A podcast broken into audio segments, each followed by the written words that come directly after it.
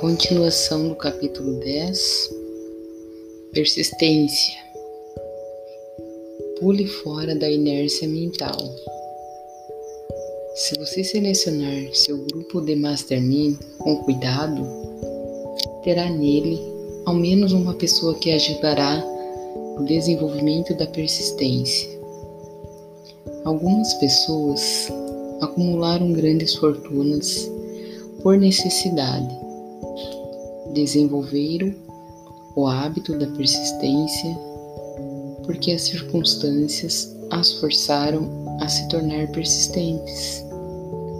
Aqueles que cultivaram o hábito da persistência parecem estar protegidos contra o fracasso. Não importa quantas vezes sejam derrotados, finalmente chegaram ao topo da escada. Às vezes, parece haver um guia oculto cujo dever é nos testar com todo tipo de experiência desencorajadora.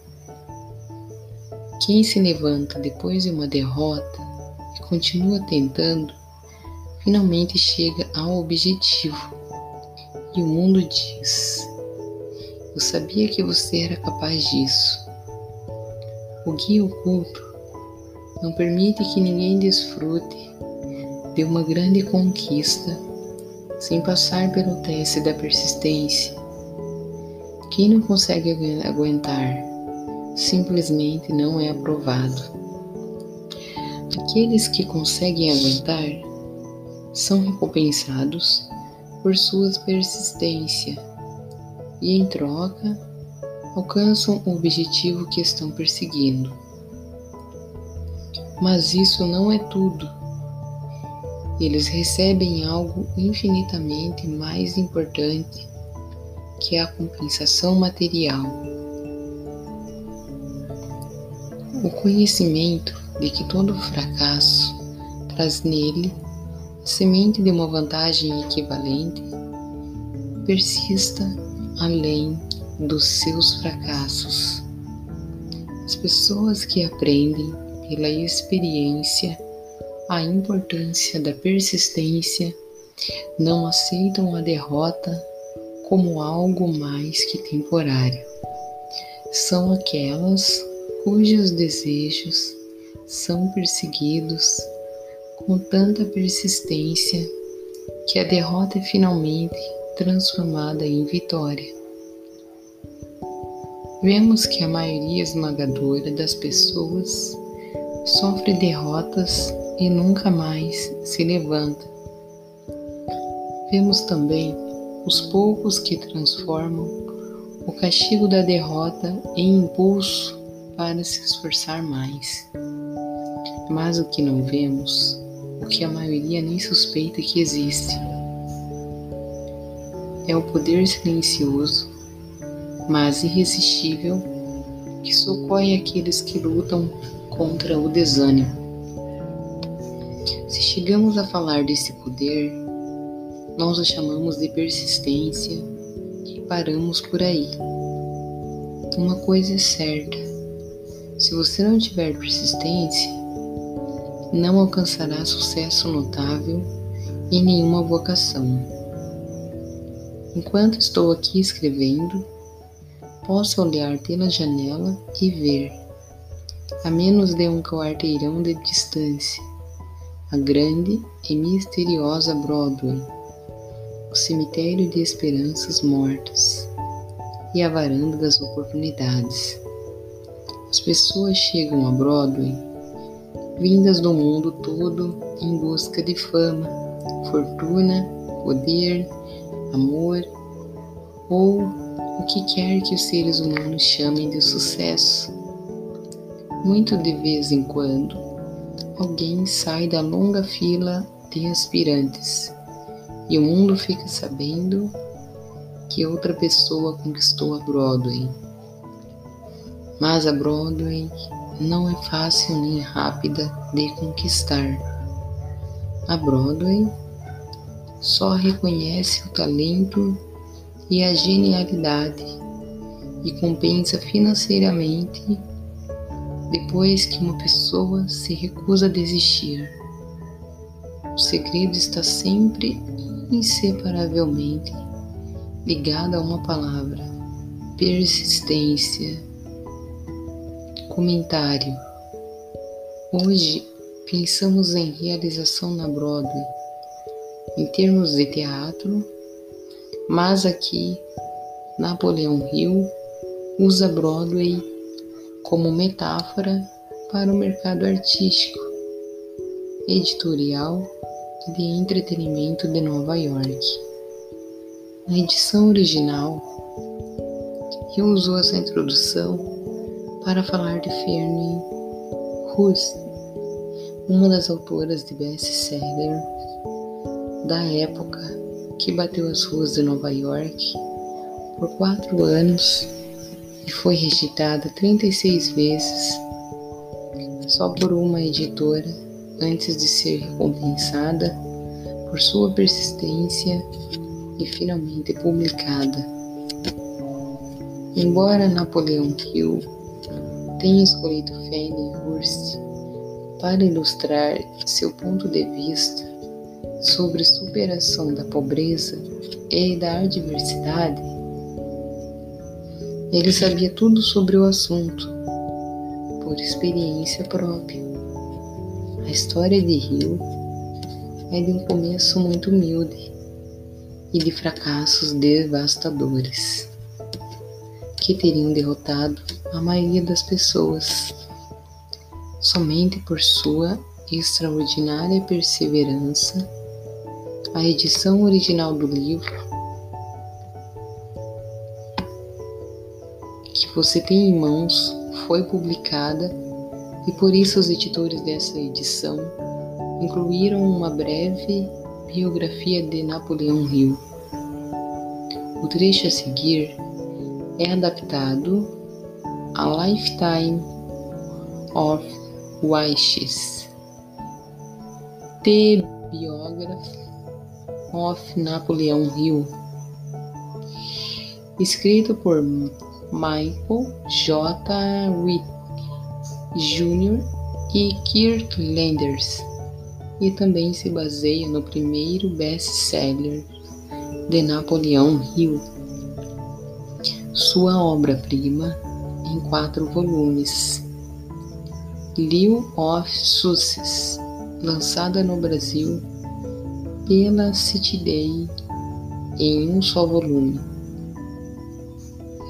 com o manuscrito original, As Leis do Triunfo e do Sucesso de Napoleão Hill.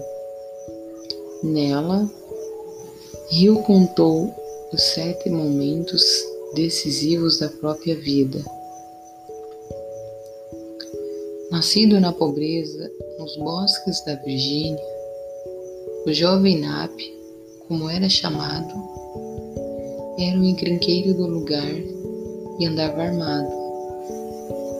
Provavelmente teria se tornado um criminoso se o pai viúvo não tivesse conhecido e se casado com Martha Raymond Bunyer, a madrasta de Nape decidiu mudar o estilo montanhês da família e começou trocando a pistola de seis tiros de Napoleão por uma máquina de escrever. Ela disse: Se você se tornar tão bom com uma máquina de escrever quanto é com essa arma, pode ficar rico, famoso e conhecido no mundo todo.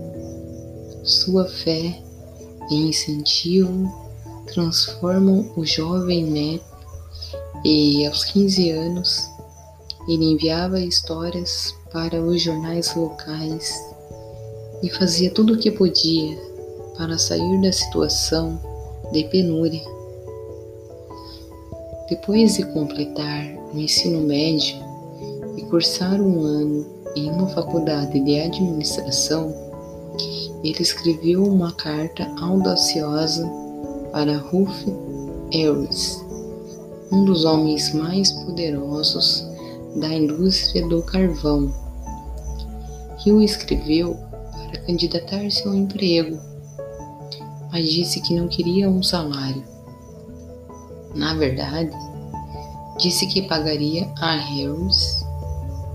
Hill propôs que Harris cobrasse mensalmente o valor que quisesse. Mas se, ao final de três meses, Hill tivesse provado seu valor, Harris pagaria a ele um salário no mesmo valor mensal. Harris admirou o estilo de Hill e o contratou pagando um salário. Primeiro momento decisivo. Depois de terminar um curso em uma faculdade de administração, conseguiu um emprego como estenógrafo e contador. Como resultado do hábito de fazer mais e melhor do que o trabalho pelo qual era pago, progredi rapidamente até assumir responsabilidades e receber um salário muito desproporcional para a minha idade.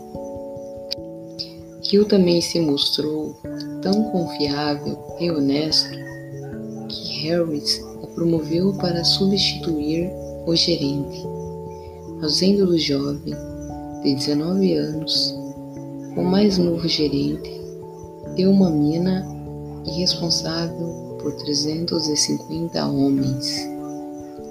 E então, o destino me deu um empurrãozinho. Meu empregador perdeu sua fortuna e eu perdi o emprego.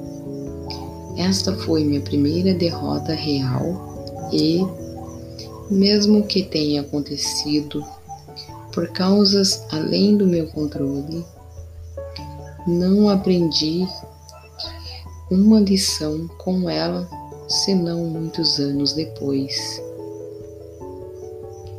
Segundo momento decisivo. Meu emprego seguinte foi de gerente de vendas de um grande produtor de madeira no sul. Meu progresso foi rápido e me saí tão bem que meu empregador me convidou para ser seu sócio começamos a ganhar dinheiro e voltei a me ver no topo do mundo. Como um relâmpago surgido de um céu claro, o pânico de 1907 se abateu sobre tudo e da noite para o dia me prestou um serviço duradouro, destruindo nossa empresa e tirando de mim até o último dólar. O pânico a que Rio se refere começou no verão de 1907, quando vários bancos e corretoras de ações declararam falência. A notícia se espalhou para o público em geral e criou uma corrida aos bancos, com os clientes fazendo fila para exigir o dinheiro que tinham nas contas, para atender a demanda por dinheiro. Os bancos cobraram os empréstimos que haviam feito, mas os tomadores dos empréstimos não conseguiam encontrar compradores para seus produtos ou propriedades, de modo que não conseguiam pagar seus empréstimos quando os bancos não conseguiam recuperar o dinheiro que haviam emprestado, tomaram as casas ou as empresas dadas como garantia. Empresas fecharam, agricultores foram despejados de suas terras, pessoas perderam emprego. Com isso, muitos bancos foram forçados a fechar e a situação só continuou piorando.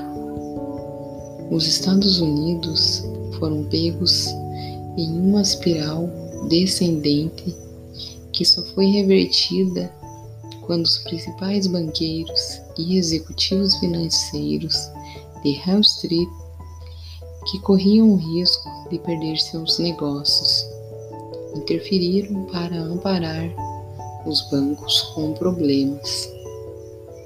Em grande parte, por causa do pânico dos bancos, de 1907 foi promulgada a Lei de 1913, que criou o Sistema de Reserva Federal. Terceiro momento decisivo. Esta foi minha primeira derrota séria. Na época, eu a confundi com um fracasso, mas não foi. E antes de completar esta lição, vou explicar por quê.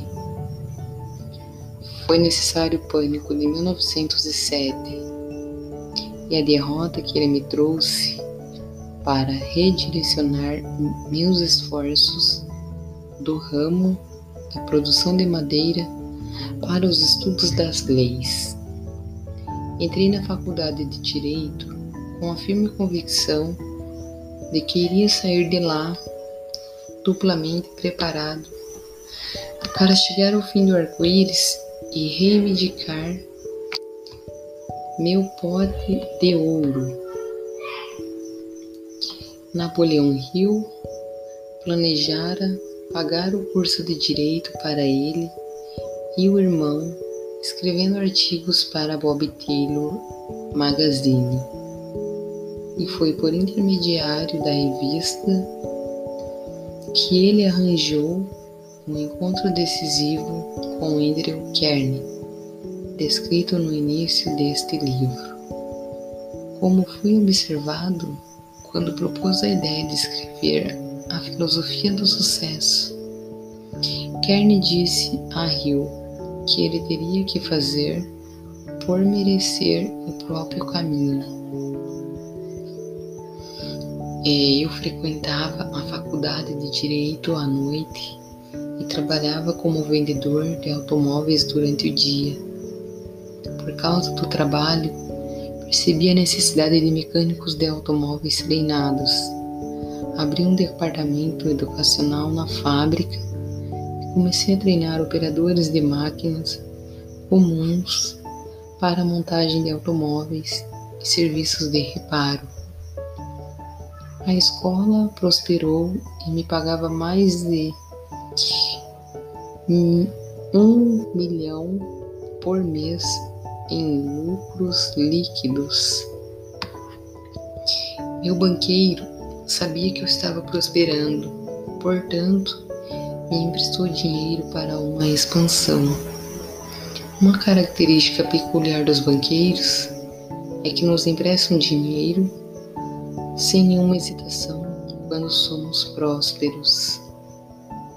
O banqueiro me emprestou dinheiro até eu ficar irremediavelmente endividado e então assumiu meu negócio com toda tranquilidade, como se fosse dele. E era